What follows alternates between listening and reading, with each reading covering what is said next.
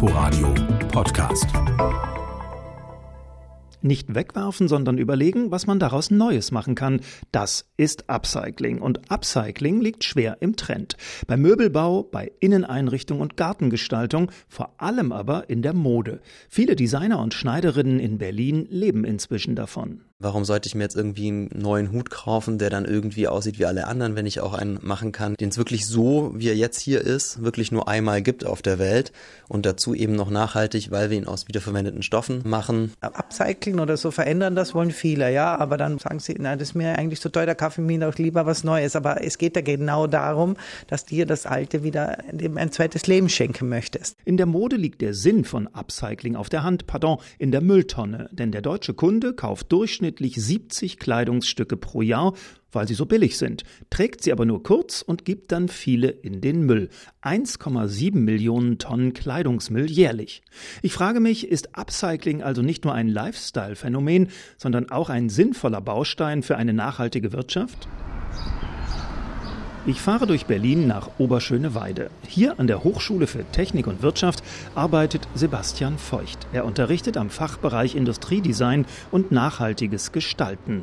Wegen Corona darf ich nicht in die Hochschule hinein, deshalb setzen wir uns auf eine Bank ans Wasser. Auf einem Teller aus zusammengenähten Blättern hat mir Feucht abgecycelte Gegenstände mitgebracht, darunter auch Schalen aus Indien. Da werden aufgrund des Materialmangels aus alten Zeitschriften mit einer dünnen Klarsichtsfolie neue äh, Essensschalen gedrückt, also Pommesschalen. Das heißt, das Material, das für die Zeitschriften, das Papier verwendet wurde, wird nochmal verwendet für ein anderes Produkt und dann weggeworfen.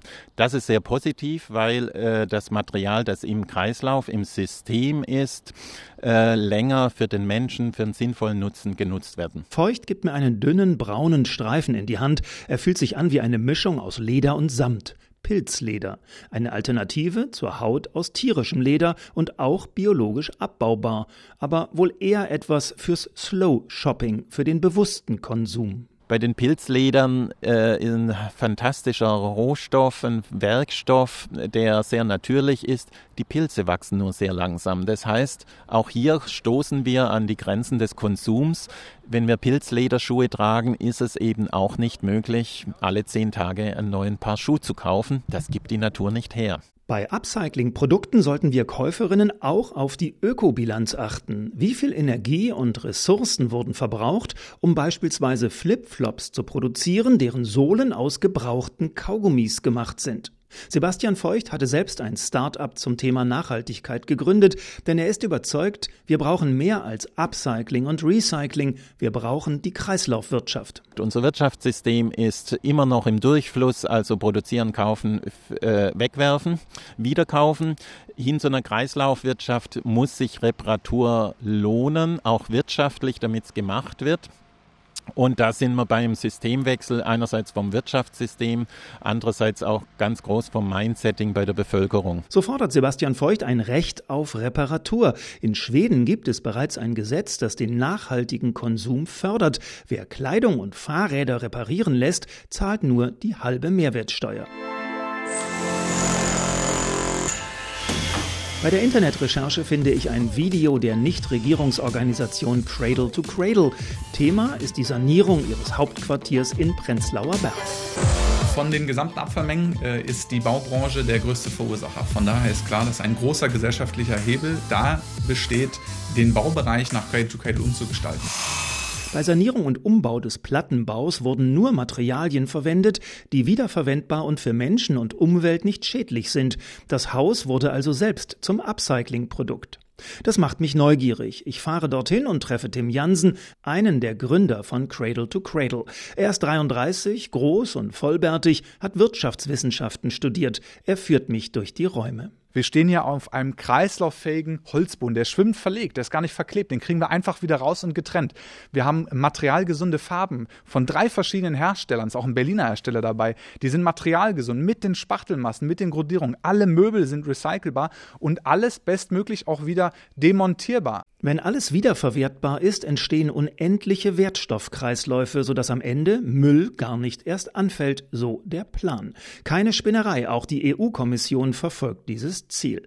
Aber das ist nicht der einzige Punkt, an dem sich die Cradle-to-Cradle-Idee vom reinen Upcycling unterscheidet. Zum Beispiel eine alte PVC-Plane zu recyceln, das äh, klingt für mich erstmal nicht nach einer so guten Idee, weil PVC ist ein Kunststoff, der äh, sehr schwer recycelbar ist und oft eben auch Weichmacher enthält enthält, weil es so ein harter Kunststoff ist, um diesen Kunststoff dann eben weich zu machen. Andere Kunststoffe werden mit UV-Stabilisatoren versetzt zum Beispiel. Das sind alles Substanzen, die in vielerlei Hinsicht gefährlich sind für uns Menschen. Ich erzähle Tim Jansen von meiner Begegnung mit Professor Feucht von der HTW. Der ist ja überzeugt, dass wir weniger konsumieren müssen. Jansen sieht das anders. In der Cradle-to-Cradle-Philosophie gehe es nicht um Konsumverzicht, sondern um die Qualität des Konsums. Kreisläufe können wir unendlich gestalten. Wenn wir es schaffen, Produkte auch so zu gestalten, dass sie leicht kreislauffähig sind, dass sie leicht reparierbar sind und so weiter.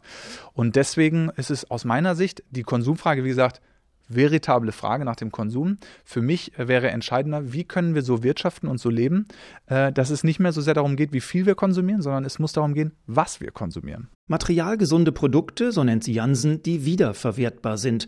Häufig sind sie teurer als herkömmlich hergestellte Waren. Das liege auch an den staatlichen Subventionen. Plastik auf Rohölbasis sei dadurch billiger als recycelter Kunststoff, sagt Jansen. Cradle to Cradle fordert deshalb zweierlei. Stopp mit den Subventionen und damit ehrliche Preise und eine Rohstoffsteuer, die auch die CO2-Emissionen mit einbezieht. Nach diesem Besuch frage ich mich, ob Kreislaufwirtschaft auch in Bereichen wie der Schwerindustrie funktioniert, Beispiel Stahlproduktion, einer der großen CO2-Verursacher. Und es geht. Selbst Stahl lässt sich upcyclen mit hervorragender Qualität. Im Netz finde ich auch eine Kupferhütte in Österreich, die Montanwerke Brixleck. Früher holte man Kupfer aus den Tiroler Bergen. Weil sich das vor 50 Jahren nicht mehr rechnete, so erzählt es mir Manfred Schmidt, sei das Unternehmen ins Upcycling eingestiegen, um so Kupfer zu gewinnen. Der kaufmännische Vorstand der Montanwerke erklärt es mir am Beispiel eines Autos aus der Schrottpresse. Also der Abfall, das Auto, das ist am Ende seines Lebenszyklus angekommen, wird durch Recyclingunternehmen so aufbereitet und kommt zu uns als Abfall. Wir stecken das dann in verschiedene Öfen rein, entfernen die dann noch bestehenden Verunreinigungen, erstellen daraus ein extrem reines, hochreines Kupfer wieder her. Dieses Kupfer ist kein Abfall mehr. Es ist jetzt ein Produkt, was am Anfang von der Wertschöpfungskette wieder in den industriellen Kreislauf reingeht. Aus einem 1000 Kilogramm schweren Auto lassen sich rund 30 Kilo Kupfer herausholen. Upcycling Copper, Kupfer-Upcycling. Vor zweieinhalb Jahren haben sich die Montanwerke Brixleck dieses Verfahren als Wortmarke eintragen lassen. Ja, auch aus Marketinggründen, sagt Schmidt, aber in diesem Wertstoffkreislauf entstehe ja auch ein neues Produkt. Das heißt also, unsere Kunden machen daraus ein Draht, ein Rohr oder was auch immer. Und irgendwann kommt, wird dann ein Elektromotor draus oder ein Kabelbaum vom Auto oder vielleicht sogar eine Wasserleitung in, im eigenen Haus. Mein Fazit, Upcycling ist zwar auch Lifestyle, aber Upcycling kann mehr. Nicht wegwerfen, sondern überlegen, was man daraus machen kann. Aus der Wegwerf könnte eine Kreislaufwirtschaft werden. Ob man das Upcycling nennt, Circular Economy, Cradle to Cradle oder Nachhaltigkeit. Entscheidend ist, dass wir Wege finden, die Wirtschaft und unser Leben so umzubauen, dass wir nicht mehr Müll produzieren und Rohstoffe verlieren, dass wir Konsum von kreislauffähigen Produkten brauchen und wir müssen mit dem Konsum aufhören von Produkten, die Müll erzeugen. Inforadio Podcast.